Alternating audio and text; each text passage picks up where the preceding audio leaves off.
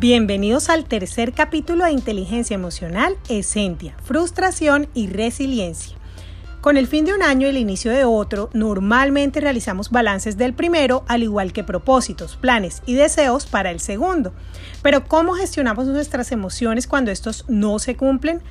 Nos podemos sentir frustrados, con tristeza, insatisfacción, decepción o ira y es la resiliencia la que nos permite analizar la situación para sobreponernos y buscar alternativas que permitan lograr esos objetivos. Alineado con esto, la cultura japonesa tiene dos palabras maravillosas que han sido adoptadas por marcos de trabajo ágil que resumen cómo podemos gestionar cambios de manera asertiva.